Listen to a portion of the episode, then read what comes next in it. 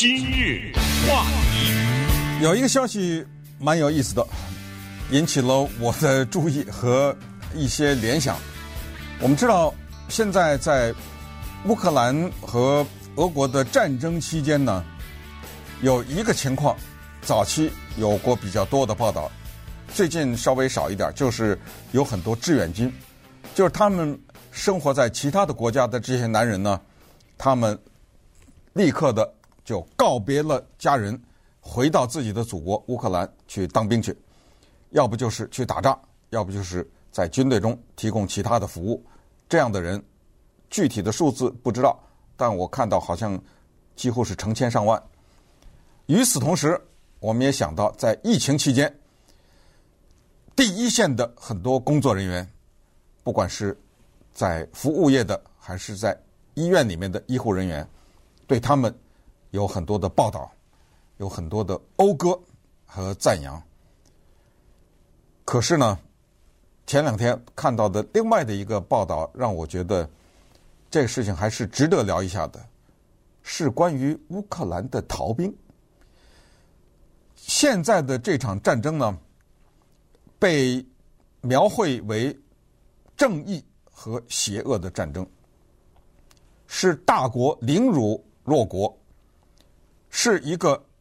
犯有战争罪的国家入侵另一个。主权国家的不义的战争，不管是从联合国还是世界上那一百多个国家来投票认为俄罗斯不应该入侵乌克兰的情况来看，还有就是西方的民意来看，大概都是这么回事儿。所以在这种情况之下呢，我们就可以说从心理上有点不太愿意接受，哦，居然还有逃兵。在心理上，我们不太愿意接受，说疫情到来的时候，大量的服务业的人以及医护人员辞职。我们看到的、喜欢看到的报道是，他们从退休的生活中走出来，而真的有过这种报道，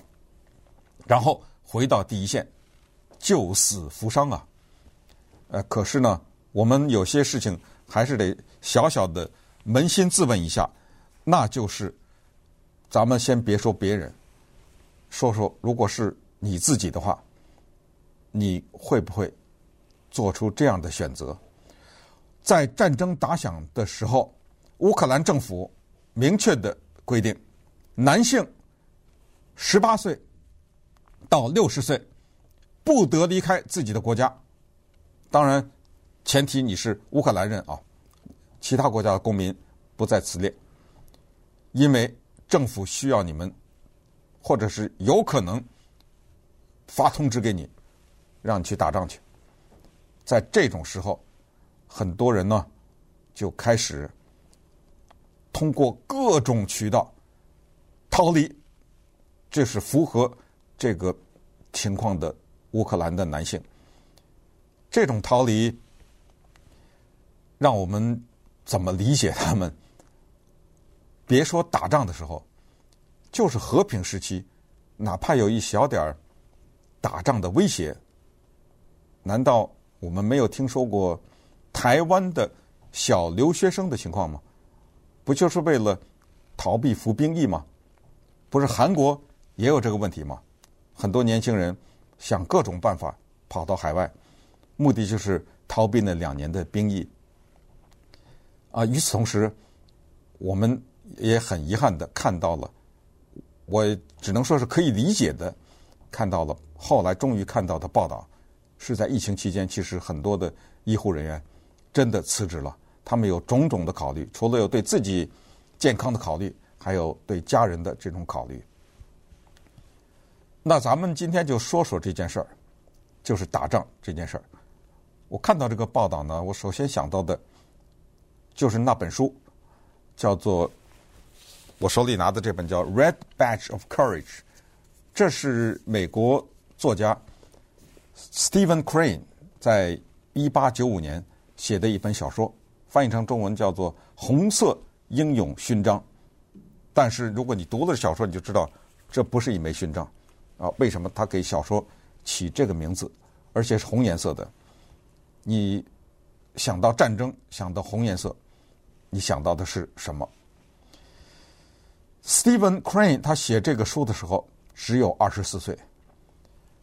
他写这个书的时候，美国的内战已经结束了。他出生的时候，美国的内战就已经结束了。但是他这本小说写的是美国内战的故事，非常的短。这个小说只有一百一百八十来页，这么一个长篇小说。为什么要提它？因为这本小说在美国的文学史上有一个非常独特的地位。除了它是一部非常棒的文学作品之外，它同时终结了一类文学作品，叫做战争浪漫文学作品。我们都知道，战争有它浪漫的一个方面，除了这里面有勇敢和英雄这种概念，其中有爱情的成分。其实穿上军装那一秒钟，本身已经带有某种浪漫的成分。但是打仗真的是那么浪漫吗？二十四岁的 Stephen Crane 通过他写内战的这本小说，写一个十八岁的男青年 Henry Fleming 面对战争，当枪打响的时候临阵逃脱的那种感觉，以及他用现实主义的手法，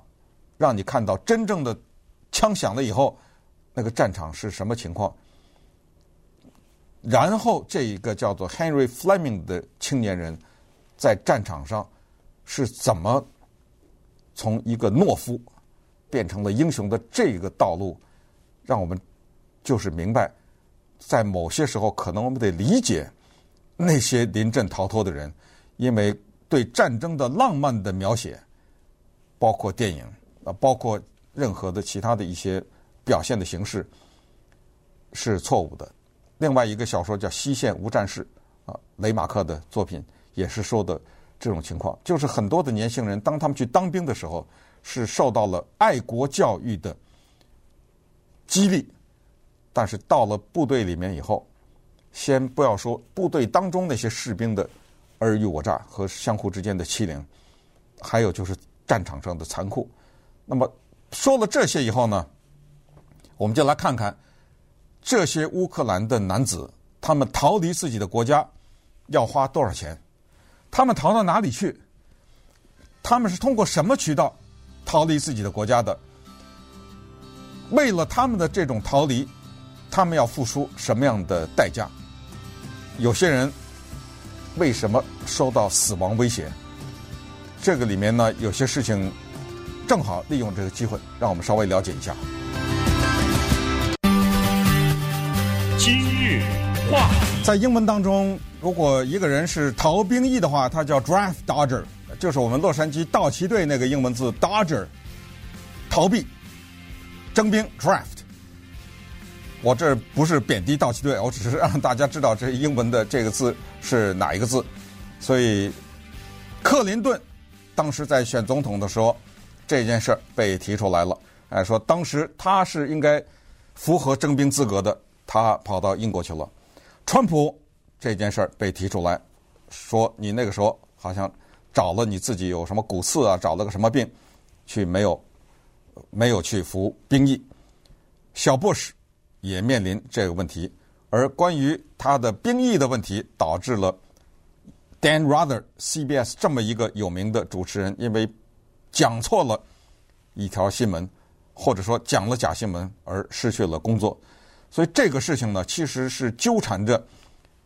各个国家的人民的事心的。原因是它这里面深藏着一个不公平，就是为什么我可以去前线为国捐躯，你可以因为你的金钱、因为你的地位等等来逃避这件事情。我们也记得一九五七年那一个难忘的圣诞节啊，当时美国的著名摇滚歌星猫王。Elvis Presley 收到了征兵通知，当时全美国不知道有没有百万了哈，多少他的粉丝给联邦政府写信，希望不要让这个人去服那两年的兵役。但是 Elvis 毅然从军，被发到德国去，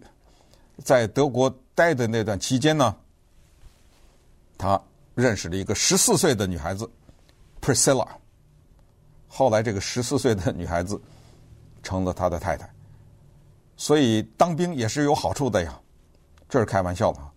当兵不是有浪漫的成分在这儿吗？可是乌克兰的情况不一样了。当你看到这种新闻报道，当你看到地上躺着的尸体，当你看到被炸的那些断壁残垣的时候呢，你的第一个念头可能就是出逃。往哪儿逃？隔壁莫尔多瓦这个国家跟乌克兰有差不多八百里地的，这是英里啊的边界的交界，而且这个国家它不是欧盟的成员，这个国家是欧洲一个非常穷的一个国家，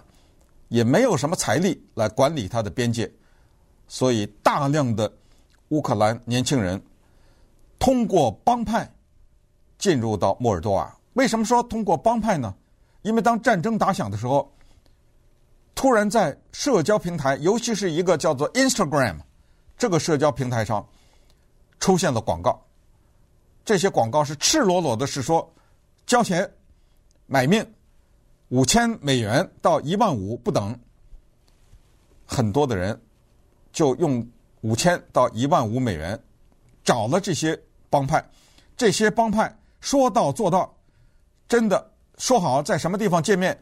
然后什么地方负责有车或者其他的交通工具带着你穿越国境进入到莫尔多瓦，然后去什么波兰呐，呃，去什么罗马尼亚呀、匈牙利啊等等，去这些国家，